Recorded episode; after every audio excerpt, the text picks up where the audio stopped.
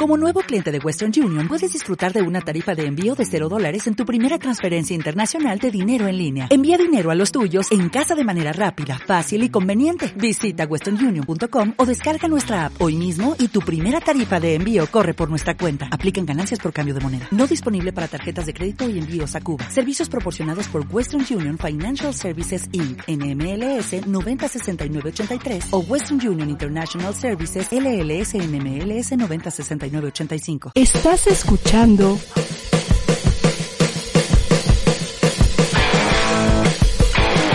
ADR Networks. Seguimos activando tus sentidos.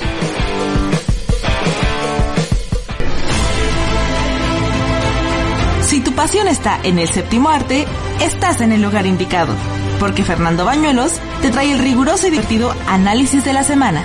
Esto es Homo Cinephilus. Comenzamos.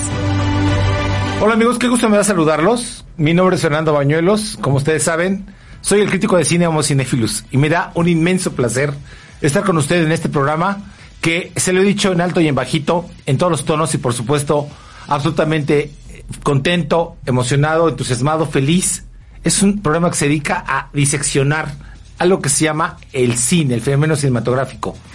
Y lo hacemos desde diversas perspectivas. Y mire, hoy vamos a hablar de las noticias más importantes porque estamos pendientes de lo que está pasando en el mundo porque hay una verdadera convulsión. Ha sucedido un terremoto que ya veíamos venir y que Warner Brothers, la poderosísima compañía que es un oligopolio que compone la distribución, la exhibición, la producción y que además es una empresa a nivel planetario, que está depositada en los estudios en el municipio de Burbank, en el condado de Burbank, en California, ha decidido de una manera absolutamente unilateral, o sea, colapsar la industria del cine tal como la conocíamos hasta antes de la pandemia. Mire, ya evidentemente no va a haber esta forma tradicional de ver películas de vamos a esperar el estreno para ir al cine. No, eso se acabó. Porque ahora, durante 2021, 17 películas después, Warner, la poderosísima Warner, que tiene hasta canal de televisión, bueno, esta compañía ha decidido estrenar simultáneamente sus películas, 17 estrenos en 2021, a través de una pitera borrascosa y absolutamente insuficiente plataforma de streaming que se llama HBO Max, que compraron ellos en mayo del 2020, o sea, hace unos meses. Mire, es una de esas jugadas capitalistas que es absolutamente brutal, grotesca, es lo que se llama como el capitalismo salvaje. Nada más que ahora es más visible a, nivel planetario porque se llevaron entre las patas a muchísimos autores, a genios del cine como Christopher Nolan y Denis Villeneuve que han dado la cara por toda la industria. Pero en fin, de eso lo vamos a platicar hoy. Es un asunto, y tenemos más noticias, porque otra vez la muerte implacable ha sesgado, ha cegado la vida de dos personas muy importantes para el mundo del cine. John Le Carré, que es este excelente escritor inglés que ha murido de 89 años, y el sensible fallecimiento de Kim Ki-duk, este director de Corea del Sur, que estremecía con su cine absolutamente grotesco, crudo, ¿no? Pero a la vez sensible y muy reflexivo. Murió a los 59 años en, Riga la Letona, dejando una cauda de, de películas muy importantes. Pero lo más interesante es que murió casi en la soledad, acusado, defenestrado en el mundo internacional y por supuesto tenemos más información. Bueno, usted, antes de que suceda todo lo que le vamos a comentar, quiero presentar a mi compañera de sección, que es la crítica de cine Adriana Chávez Castro. Y quiero comentarle que, pues mire, estamos haciendo un alto en, este panel de cuatro programas dedicados a hacer puras entrevistas que esperamos haber cumplido con la misión de acercarle a los realizadores más contemporáneos, más vigorosos, más cercanos y por supuesto más vanguardistas del cine mexicano. Hicimos cuatro programas al hilo completamente dedicados a las entrevistas, pero hoy tenemos ese compromiso de informarle. Mire, ya está aquí con nosotros el señor Eubase, quien es extremadamente amable con nosotros y siempre está muy pendiente de este programa. Dice, saludos señor Bañuelos y Adriana, aquí una semana más para aprender de, cine. Señor Eugenio, usted la mar de amable. La verdad es que, mire, le agradecemos muchos comentarios. Quiero saludar a mi compañera de sección, ¿qué digo mi compañera? Mi hermana, la licenciada, la crítica de cine, Alejandra Chávez Castro, quien ha decidido amablemente acompañarme en esta aventura periodística y de análisis que es Homo Cinephilus. ¿Cómo estás, mi querida Adri? ¿Estás ahí? Tierra llamando a Lunave. bueno. Hola, muy bien. Buenas tardes a todos. Buenas tardes, Fer. ¿Cómo están? Bien, ¿cómo estás, mi querida Adri? Bueno, ahora mismo estamos, ya sabe usted que el streaming, siempre nos hace una especie como de jugarretita, una perradita. Sí, aquí estoy, ¿me escuchas? Te escucho perfecto, fuerte y claro, pareja. Perfecto, yo, yo no te escucho tan fuerte y tan claro, pero, pero aquí estoy pendiente. Mira, Jerry, que Jerry que ahora viene investido en Hombre Lobo en Londres, va, va, a mejorar la comunicación. Y eh, ya hice la introducción de lo que vamos a comentar de las noticias de cine. Y ya saludé al señor Eugenio Eubacé, que te está saludando también. Dice, a mí me parece una edición muy temeraria. Yo tengo la plataforma, pero no por eso estoy de acuerdo, porque se presta para trastocar la ya tan golpeada industria. Sí, fue un golpe. Mire, mire, señor Basé, Christopher Nolan habla de traición. Y Denis Villeneuve, este hombre que es un genio de la ciencia ficción del cine, ha dicho que la edición de Warner tiene que ver con el asunto de que acaban de asesinar, de masacrar, de acribillar a una película que se llama Duna, Dunas, y que está a punto de estrenarse en octubre. O sea, la verdad ha sido criminal, pero es que el año también ha sido absolutamente eh, circunstancial. Aquí está Ceci Bautista Bonilla desde Apizaco. Mi querida Ceci, ¿cómo estás? Qué gusto que nos saludas. ¿Me escuchas ya, mi querida Adri? Se fue. Bueno, ahorita me querida Adri. Bueno, este, quiero comentarles la frase del día. Detente, Santal maldito, no abuses de tu poder. Ah, no, esa no es la frase del día. La frase del día es completamente... es completamente distinta. Mire usted, sí, eso fue lo que le dijo Christopher Nolan a Warner. Detente, Satán maldito, no abuses de tu poder. Mire usted, la frase del día es la siguiente. En esta gustada sección que hemos instaurado para ustedes. Todo el mundo quiere ser libre. Dale que dale con el asunto de la libertad individual. Y ven a un individuo libre y coño, se cagan de miedo. Es una frase vital para el tema que vamos a abordar hoy. Esa frase la pronuncian uno de los protagonistas de la película Easy Rider o Busco mi destino, que dirigió Dennis Hooper en 1972 y que protagoniza él junto con Jack Nicholson y un icónico eh, Peter Fonda. Esa es, esa es la película que nos da la frase de hoy. Todo el mundo quiere ser libre, dale que dale con la libertad individual y que ven a un individuo libre y de, literalmente se defecan de miedo. Easy Rider, busco mi destino. ¿Cuántas cosas hay que decir de esta película? Se convirtió en el manifiesto de, de una generación en esta película, de estos dos motociclistas, de estos dos bikers, como dice el sajonismo ahora, como dice el, galicismo, esos dos bikers que van buscando la América profunda, que descubren las comunas hippies, que evidentemente en esa, en esa película se deposita todo el ideario de un escritor, el máximo representante de la generación beat, que es Jack Kerouac. Esa es la frase de la libertad que tiene que ver hoy con lo que está pasando con Warner, con HBO Max y con más actores de las noticias que le vamos a comentar hoy.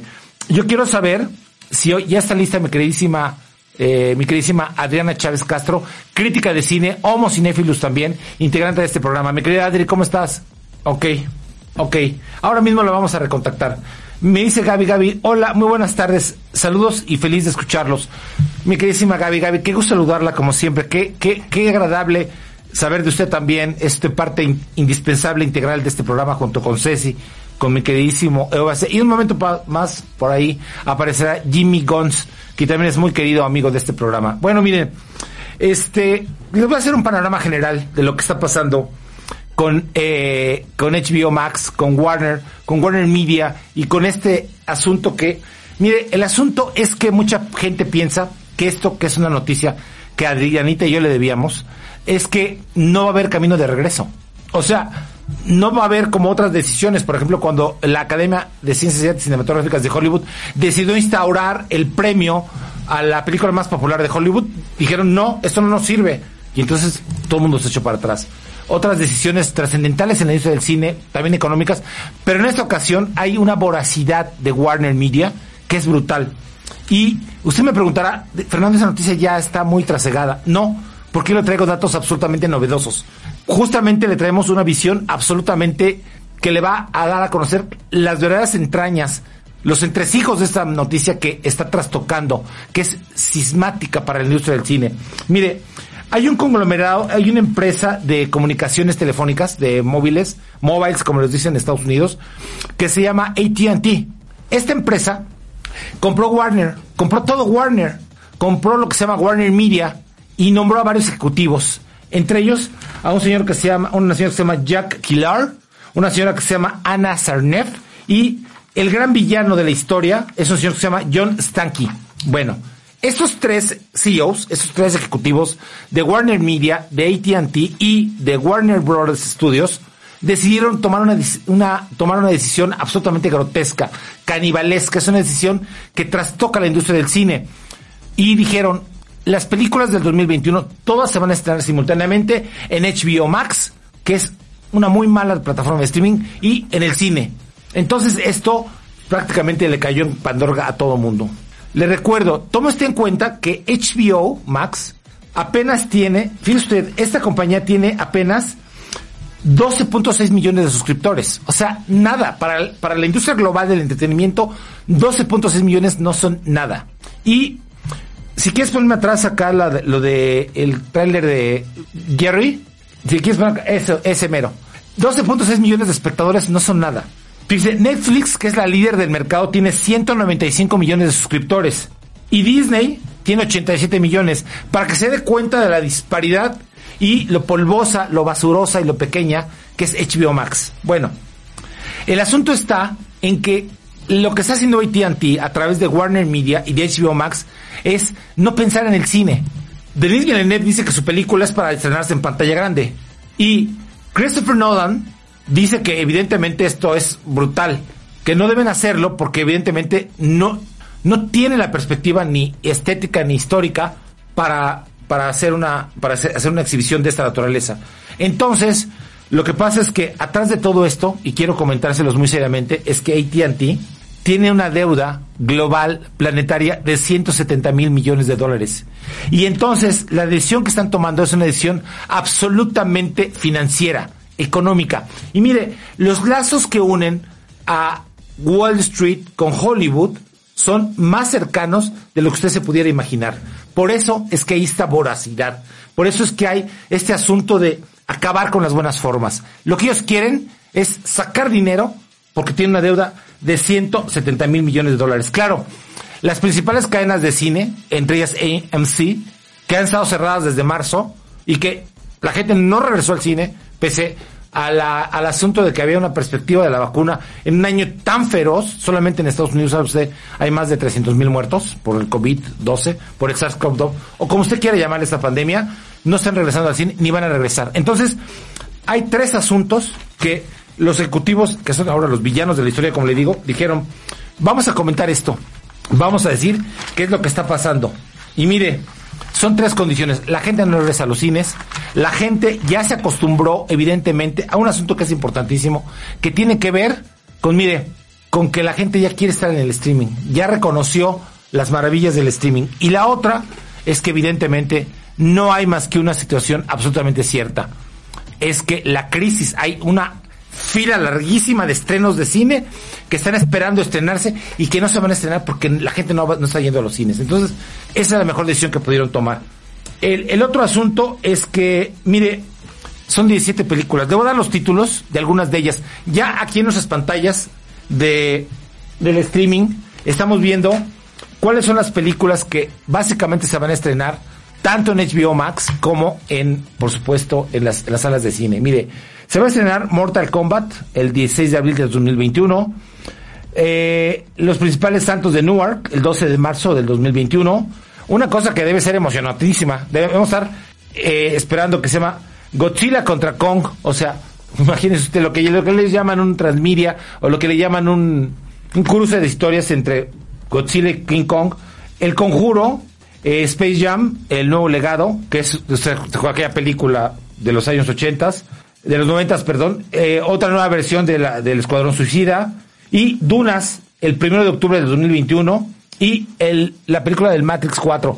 Y aquí estamos viendo lo que ya sucedió con la, con la Mujer Maravilla en 1984 y también lo que pasó con Tony Jerry y lo que va a pasar con muchas otras películas. Pero básicamente la que están sacrificando es Dunas, porque dice Denis Villeneuve que la película fue diseñada básicamente para verse asunto, asunto importante solamente en pantalla grande y ellos la van a distribuir y exhibir simultáneamente. Bueno, mire usted, hay otro asunto que quiero comentarle y que tiene que ver con que las reacciones de los directores de cine, las reacciones de los directores de cine están siendo absolutamente grotescas, brutales y por supuesto, pues criminales. Mire, le voy a comentar lo que dijo Christopher Nolan. Y tenemos la imagen de, de Nolan, un poco hablando, que es, que es el siguiente video, mi querido Jerry. Y que es importante porque, mire, lo que dice Nolan es brutal y despiadado. Mire, sus palabras fueron, híjole, de lo más fuertes para la industria del cine colapsada, tal como la conocemos ahora. Dijo Christopher Nolan, ah, primero habló de traición, es el siguiente video. Habló de traición y dijo, algunos de los cineastas más importantes de nuestra industria y las estrellas de cine más importantes se acostaron la noche anterior, o sea, del 3 de diciembre, que la conocen ahora como el- la noche, el día de la infamia, pensando que estaban trabajando para el mejor estudio cinematográfico y se despertaron para descubrir que estaban trabajando para el peor servicio de streaming. Eso es lo que dijo Christopher Nolan. O sea, aquí tenemos que entender que la película que él filmó, pop, coprodujo y exhibió, le fue muy mal. O sea, es que yo quiero que usted entienda algo que es muy importante. Mire, para nosotros los cinéfilos de cepa pura, estamos analizando las consecuencias sociales, ideológicas, narrativas y por supuesto cinematográficas de una película tan genial como todo lo que hace Nolan, que es Tenet. O Tenet, como usted guste. Pero ellos solamente están pensando en los dividendos. Porque no solamente les permite reproducirse como cine, sino como industria, sino además, evidentemente, ganar. Pero le recuerdo, AT&T tiene una deuda de 170 mil millones de dólares. Esto es todo el dinero del mundo. Es algo absolutamente impresionante. Y Nolan no ha quitado el dedo del renglón. Nolan está absolutamente, brutalmente molesto y le dio una entrevista a The Hollywood Reporter y volvió a incidir en el tema y dijo, Warner Brothers tenía una máquina increíble para hacer que el trabajo de un cineasta saliera en todas partes, tanto en los cines como en los hogares, y lo están desmantelando mientras hablamos. O sea, dice Nolan que esa maquinaria la están desmantelando. Se me olvidaba mencionarle un aspecto de Warner Media, que es Warner Channel. O sea, tenían todo el monopolio. Le digo, es brutal. Y luego dijo, ni siquiera comprenden lo que están perdiendo. Su decisión no tiene sentido económico e incluso el inversionista de Wall Street más casual puede ver la diferencia entre disrupción y disfunción.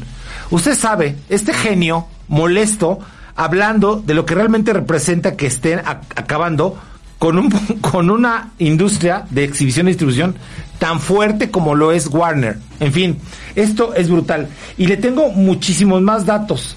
El siguiente comentario vino de un director que se llama Denis Villeneuve. ¿Qué respeto le tenemos a Denis Villeneuve como, como cinéfilos?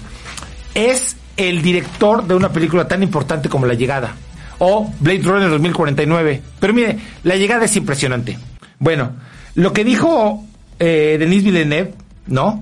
Es que, que asesinaron y acribillaron la franquicia y el estreno de Dunas. Dunas es una película muy difícil, porque mire usted, está basada en una novela de Frank Ebert que ha ganado todos los premios internacionales de literatura de ciencia ficción. Pero el problema fundamental radica en que es intraducible a la pantalla. Y Denis Villeneuve acaba de declarar que ha filmado la mejor película de su carrera. Que él y su equipo le destinaron tres años de su vida a un proyecto que no va a ver la luz solamente en pantalla grande y que no va a tener esa, es la audacia, ese magnetismo que necesita una película de esta naturaleza. Bueno, eh, evidentemente, paradójicamente, claro, uno es el amo, el otro es el esclavo. Timothy Chalamet, que es el actorcito que hace de Paul Atreides, dice que todo está bien, que él apoya a Warner, como lo apoya Patty Jenkins de La Mujer Maravilla y como lo, apoya lo, lo, lo apoya en Gal Gadot, que es la actriz de Mujer Maravilla. O sea, las bases lo están apoyando, pero los generales dicen no, esto es un crimen y no lo vamos a aceptar. Bueno, Déjenme decirles que lo que dijo Denis Villeneuve es que, pues sí, están acribillando mi saga. Y quiero decirle que él dio una entrevista para Variety, ¿no? Y dijo, mi película fue hecha su única y exclusivamente para la pantalla grande. No acepto esto. En fin, hay más protestas, pero básicamente ese es el escándalo y son los datos que queríamos darle. Mire, estas cifras quiero repetírselas porque son absolutamente importantes. Mire, Disney, que bueno, ahora se nos va la vida si tenemos Disney Plus o no lo tenemos, tiene 87 millones de espectadores, de suscriptores. Disney Plus. HBO Max tiene 12.6 millones de suscriptores. O sea, no tiene la capacidad ni de capturar todo. Es más, la- digo que la medida es grotesca porque lo que quieren es que tenga suscriptores para ganar dinero. quieren hacerla crecer a fuerza. Y Netflix, el poderoso gigante del streaming, tiene 195 millones de suscriptores. ¿Qué va a pasar? ¿Qué va a pasar? Pues lo que va a pasar es que es un sistema que ya está colapsado. Y hay una frase que, mire, se la quiero comentar porque es absolutamente interesante. John Stanky, quien es el directivo de AT&T, o sea, el que está moviendo todo el avispero, el que está agitando el avispero, dijo que el caballo del streaming había salido del establo. Y Denis Villeneuve le contestó, sí, directo al matadero. o sea, el escándalo económico, bursátil, financiero y creativo y de producción es brutal. Mire, quién se acaba de pasar, pero lo cierto es que aquí hay una, un rompimiento tremendo. No sé, o sea, yo ya me acostumbré al streaming como crítico de cine y me imagino que todo el mundo ya estamos pendientísimos de lo que pasa en el streaming. Pero quiero decirle que también estamos acostumbrados a ir al cine. Sigue siendo esa visión ritual, pero yo soy un simple crítico de cine. No tengo esa perspectiva bursátil y financista de estos hombres que ganan millones y millones de dólares a nivel planetario. Esa perspectiva no la tengo en mi, en mi peculio. Quiero saber, mi querido Jerry, ¿no? ¿Sí ya? Mi queridísima Adri, ¿ya estás ahí, mi queridísima Adri? Ya estoy aquí listísima. No, hombre, qué placer me da. Saluda a tus millones de seguidores que te están saludando desde que empezó el programa, mi querida Adri. Gracias. Pues saludos para allá también a todos. Oye, dime una cosa. ¿Ya escuchaste todo lo que dije? Sí. ¿Qué opinión tienes en torno a este escándalo que se lo debíamos al público de Homo Cinéfilos? Pues yo estoy a favor de lo que dice Christopher Nolan. Me parece que hay películas que están hechas exclusivamente para tener una salida en pantalla grande y en sala con un sonido especial, porque hay mucho que se, mucho invertido ahí. Es decir, por ejemplo, el sonido, ¿no? Si la película la haces en sistema Atmos, pues vas a tener una consola NIV con más de 100 canales donde tus sonidos van a bajar, van a viajar de manera independiente y eso requiere un trabajo de un diseñador sonoro que también requiere tiempo y mucho dinero, ¿no? Y esto se hace para que cuando lo lleves a la sala que evidentemente tiene que ser una sala también con sonido Atmos, donde tienes dispuestas más de 30 bocinas alrededor de la sala y que te va a dar esta sensación de estar dentro de la película, pues realmente es un proceso muy largo y es un proceso muy costoso. Cuando tú lo ves en tu, en tu pantalla de tu casa, pues eso no se puede apreciar. Y estoy hablando solamente del sonido. Entonces, Nolan, por ejemplo, sus trabajos, lo que hemos visto de él, es que utiliza al máximo, eh, digamos, tanto la imagen como el sonido, es decir, son elementos narrativos también para él. Y también, por ejemplo, experimenta mucho con los formatos. Entonces, eso cuando se lleve a la pantalla de tu casa no se aprecia de la misma manera. Habrá películas, a, lo mejor alguna comedia que no tenga mayores, eh, pues digamos, este, efectos visuales o sonoros, que no pasa nada si la ves en streaming. Pero hay películas específicamente como justo las que van a estrenar en este el año el año que viene con eh, HBO que realmente sí preocupa que, que lo hagan en estas dos, eh, digamos, plataformas. O sea, bueno, en, en salas y a la vez en, en HBO, porque además HBO, pues no creo que sea muy vista, ¿no? No, no, no, no, no, no, no. Es lo que le comentaba a nuestro público, que es una basura, como, como dice Nolan. Tiene solamente, solamente tiene 12 puntos, o sea, 12 millones, 12 millones 600 mil espectadores, suscriptores, mientras que Netflix tiene 195 millones de espectadores. O sea, lo que dice Nolan es muy cierto.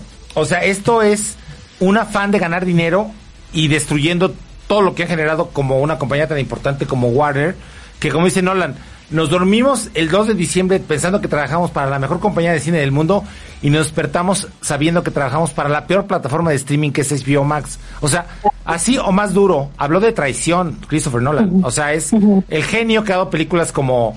Todo lo que hace es genial.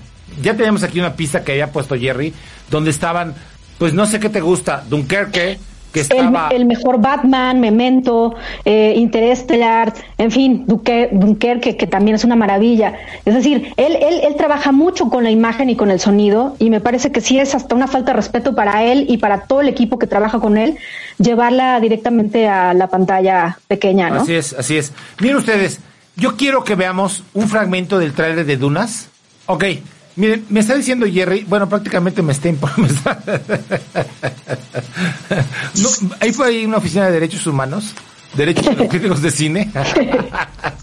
Mi querida Adri, amigos del público de Homos Cinéfilos, vamos a hacer una breve pausa aquí para hacer una identificación de canal y meter los millones de dólares de publicidad que generamos mensualmente. Y, y regresando vamos a ver un fragmento de Dunas y seguimos platicando porque evidentemente hay pues la respuesta, claro, ¿verdad? De, de los ejecutivos de Warner, que es de lo más blandengue que hay. Vamos a, a- a esta pausa y regresamos, amigos.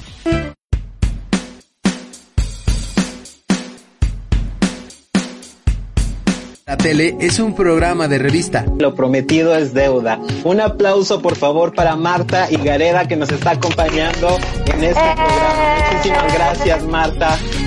¿Cómo estás? Bien, muy bien, muy contenta, muy contenta. Les contaba que estoy feliz porque estoy viendo caras nuevas y eso me emociona. Conducido por Noé González y Tania Mejía. Con nosotros el chef Mariano Sandoval. ¡Eh, chavos! ¿Cómo está, maldita? Ellos son dos jóvenes llenos de energía, con la inquietud de comunicar, informar y dar a conocer el mundo de la televisión y todo lo que hay detrás de él. Y ahora vamos a darle la bienvenida a un verdadero hijo de la tele. Creo que es el esposo Creo de la que- televisión o el papá de la televisión, en verdad. De verdad, bienvenido Álvaro Cuevas. ¡Qué emoción! ¡Qué lindos tenerlos, Tania! Noé, es un placer saludarlos. No te lo pierdas, todos los jueves a las 6 de la tarde, por ADR Networks, activando tus sentidos. ¿Cómo olvidar la famosa frase de los cuates de provincia? con, con el programa. Cuates de la porque provincia. hoy Pues ya está un poquito oxidadona, pero eh, existe todavía. Mercado Chacón. Arturito. Hola George, ¿cómo estás? Recuerda temas del pasado y vive temas actuales con Jorge Alberto, el señor Aguilera al aire. Ahí eh, eh, eh, fue la, la locación de casi todo el- la película. Y, me acuerdo de ese día porque hice un berrinche. Todos los jueves a las 8 de la noche, en compañía de Michelle Aguilera. ahorita en el universo, la de Alfonsina y el mar. Entonces, Ah, si me puedes chismear tantito cómo es trabajar con ella, ¿Y les parece? Sí, claro. sí me parece. Sí, te Muy parece. guapo el joven. Sí, un hombre que nació, eh, no nació en México por Aquí, por ADR Networks, activando tus sentidos. Alex López nos presenta Es Negocio.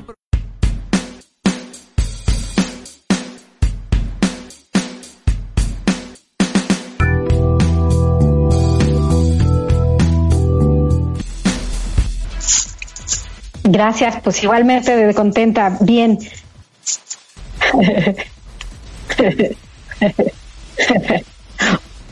Economistas, financieros, analistas de los fenómenos económicos y gente de cine. Se llama Comscore. Usted la puede consultar. Todo, todo cuesta. O sea, puede ver la, la- front page de la, de la página, pero evidentemente todos los datos fuertes, los duros, los pagan las distribuidoras y las exhibidoras y claro, las productoras, las majors que les llaman. Bueno, este dice eh, Comscore que este año 2020 la audiencia cayó en un 80%. O sea, este año de pandemia hay 80% menos de personas que han ido al cine y se generaron solamente 2.300 millones de dólares de recaudación en la taquilla. O sea, esta taquilla se compara a un año muy malo como fue 1980 y Nolan les contesta, no se hagan primates. 2019 fue excelente. Esperen a la vacuna y vamos a recuperar las grandes entradas en las salas de cine. ¿Qué opinas, mi queridísima Adri?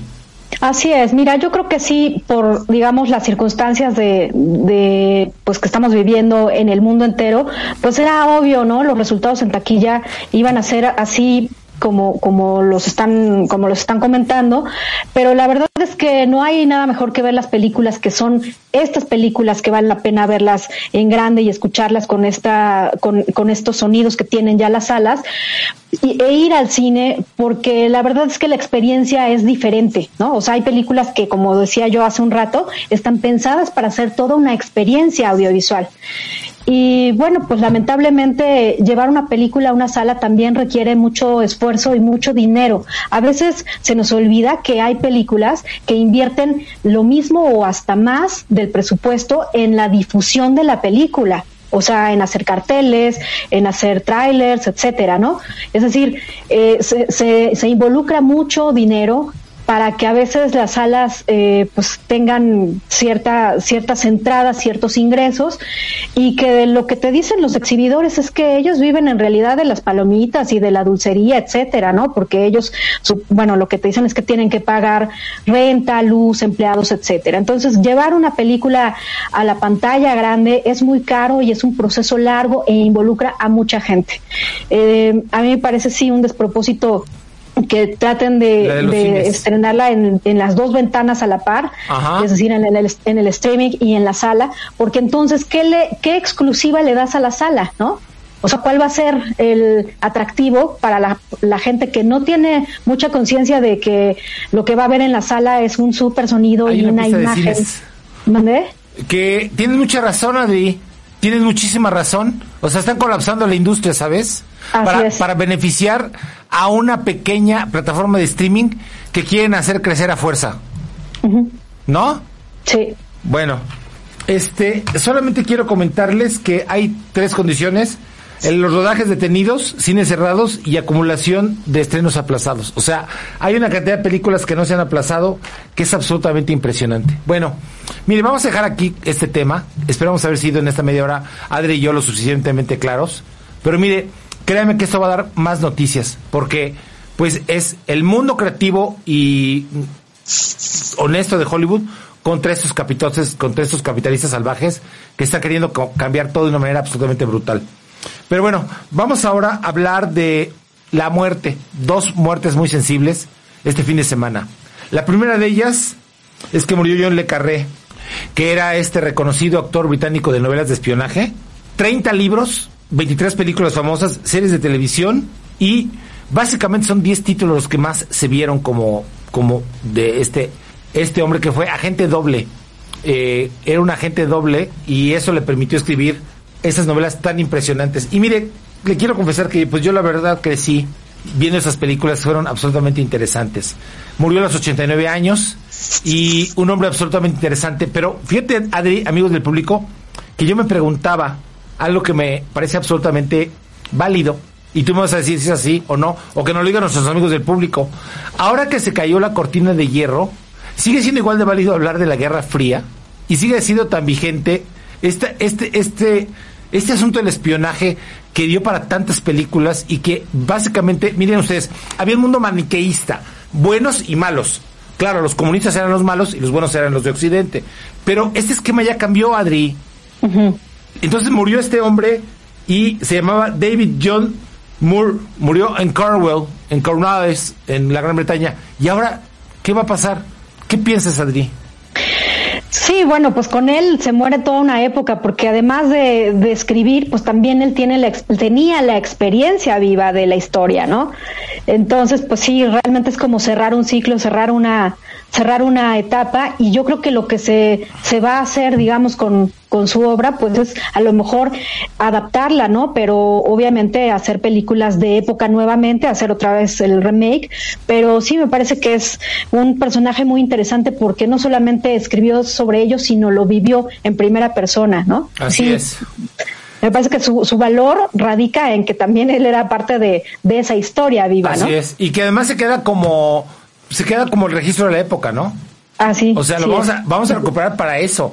Porque, ente- bus- es- ¿cómo dice? Revisamos la historia para entender el presente. O sea, ese es básicamente, yo creo que es el valor que va a tener. Mire, le voy a recuperar básicamente los títulos más importantes de este hombre que de verdad era apasionante. Qué buen escritor y qué buenas películas. El espía que sufrió del frío. Tenemos la imagen, Jerry, la de blanco y negro. El espía que sufrió del frío. El espía que surgió del frío, una obra protagonizada en el cine por el señor Richard Burton.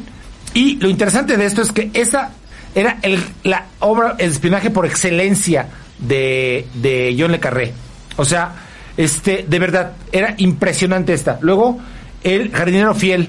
También tenemos la imagen, Jerry, del jardinero fiel.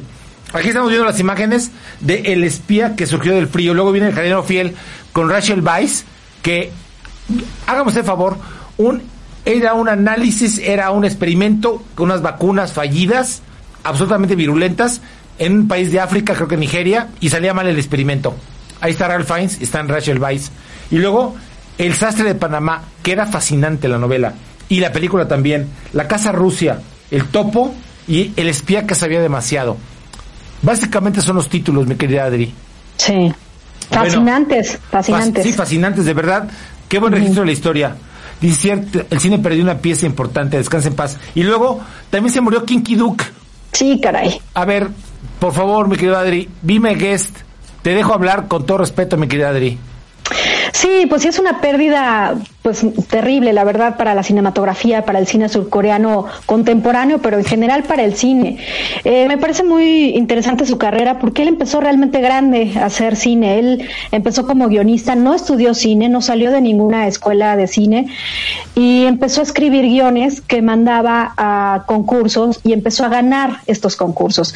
Entonces decide ya después dirigir sus películas y las películas tienen un sello, pues, digamos como una primera etapa, un sello de, de, mucha violencia, pero también habla de estas relaciones complicadas y dolorosas y lo hace también con una atmósfera, con un ambiente, con una fotografía muy bella, ¿no? Con unos ritmos muy pausados, en fin, tiene un sello muy especial y me parece que de todas las películas que, que, él dejó, pues hay cosas que realmente se nos quedan en la memoria, como la anécdota esta de la película de La Isla, en donde cuando la presentan en el Festival Internacional de Cine de Venecia, uno de los jurados se desmaya con la escena esta famosa de, de los, eh, ¿cómo se llama? De, de las anzuelos, ¿no? No sé Oye, si, si ubicas. Sí, esa no, escena. no, Vale. yo, yo me, yo me de manera distinta, Adri. A ver, cuéntamela. Yo sabía que había hecho vomitar a un crítico de cine en Venecia. Ay, yo, yo, yo lo desmayé, pero porque lo leí No, en alguna no. parte. No, el tuyo era un jurado. Ajá. Este fue un crítico de cine que vio la película La Isla y vomitó en la sala de cine. O sea, no aguantó. Lo que pasa es que, miren, sí, hay una película que se llama de Kim Ki-duk, que es una película muy interesante, que se llama Primavera, Verano, Otoño, Invierno y otra vez Primavera, ¿no? Sí, que es la más conocida, ¿no? Así es. De él. Primavera, otoño, primavera, verano, otoño, invierno y primavera. Bueno, esta película es la más conocida, es- pero es una película contemplativa. Pero básicamente Kim Ki-duk, que murió a los 59 años en Letonia, en Riga, en la capital, y que había sido acusado por tres mujeres de abuso y violación. O sea, Así es. y pero además este hombre era un genio. Este hombre triunfó en Berlín, triunfó en Venecia, triunfó en Cannes, Palmas de Oro, cámaras, o sea, todos los premios que usted se puede imaginar. Se hacía un escarnio brutal de los seres humanos en sus películas. Suciedad, prostitución, constantes temáticas de todo el tiempo de Kim Ki-duk.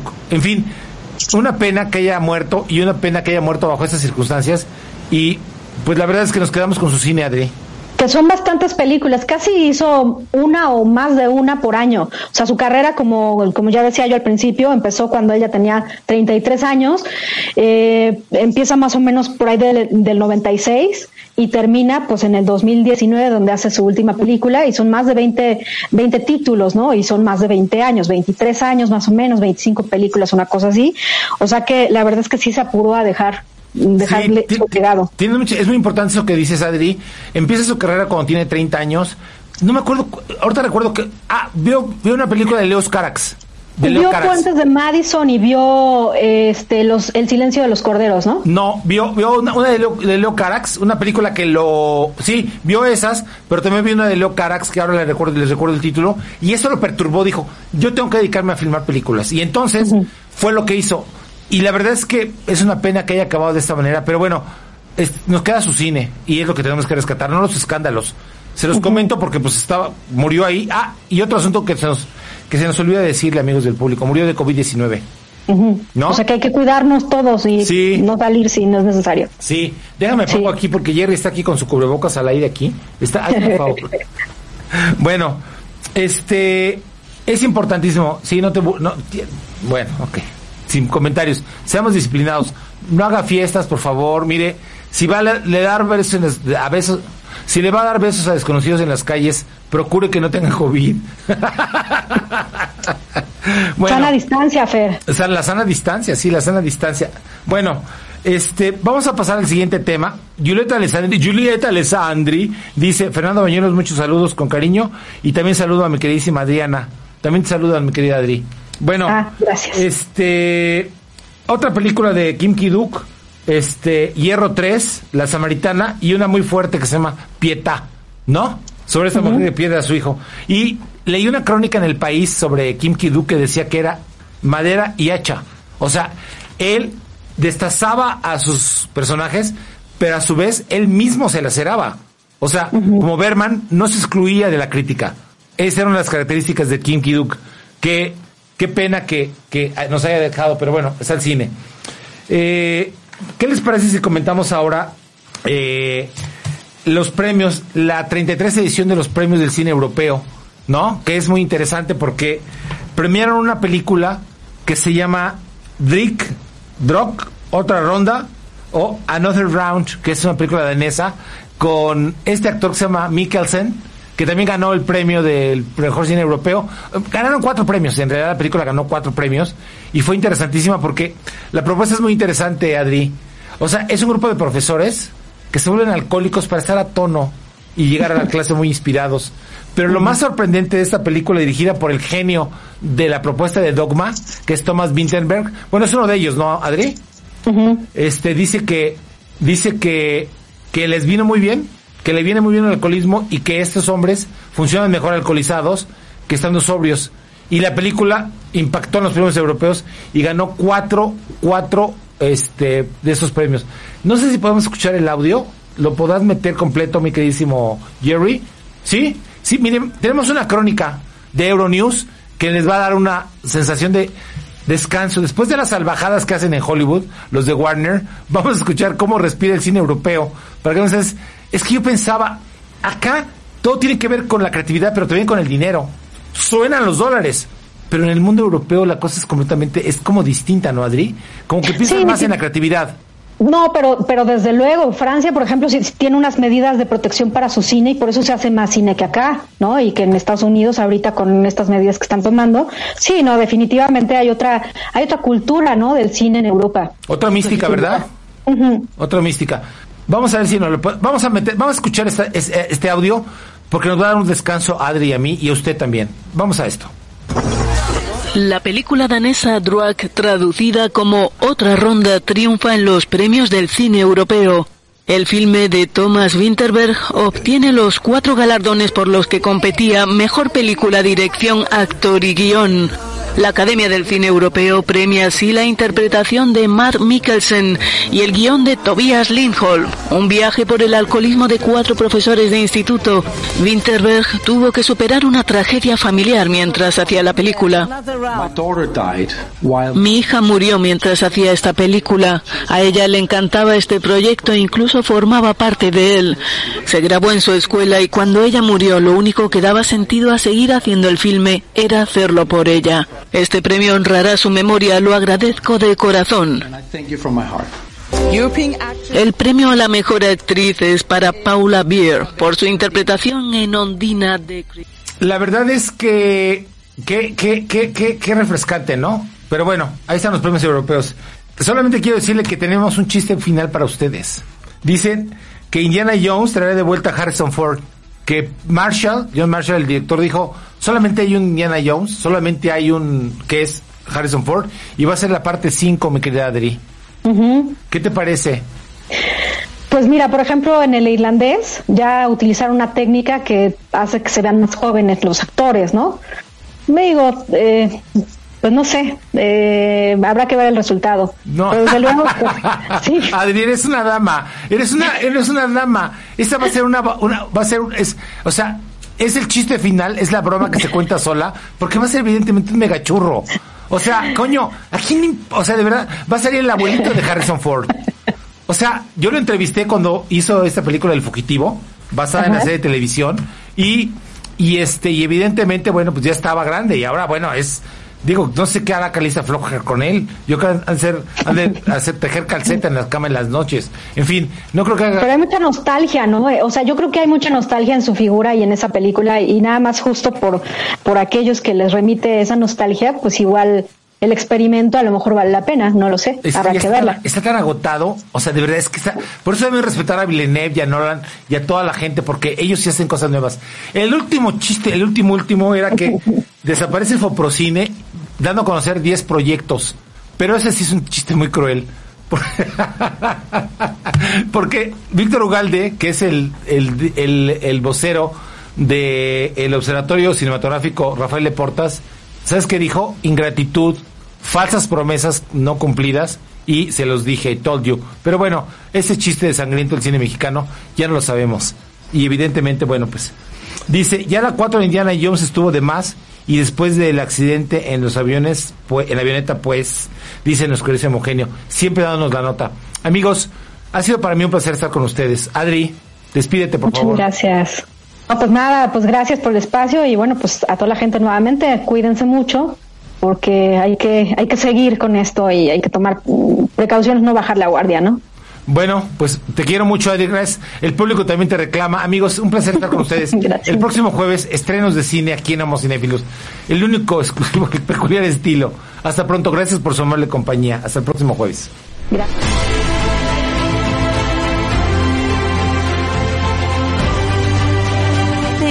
Esperamos en el próximo programa para seguir hablando de lo mejor del cine con el peculiar estilo de Homo Cinéfilos. Hasta la próxima. Estás escuchando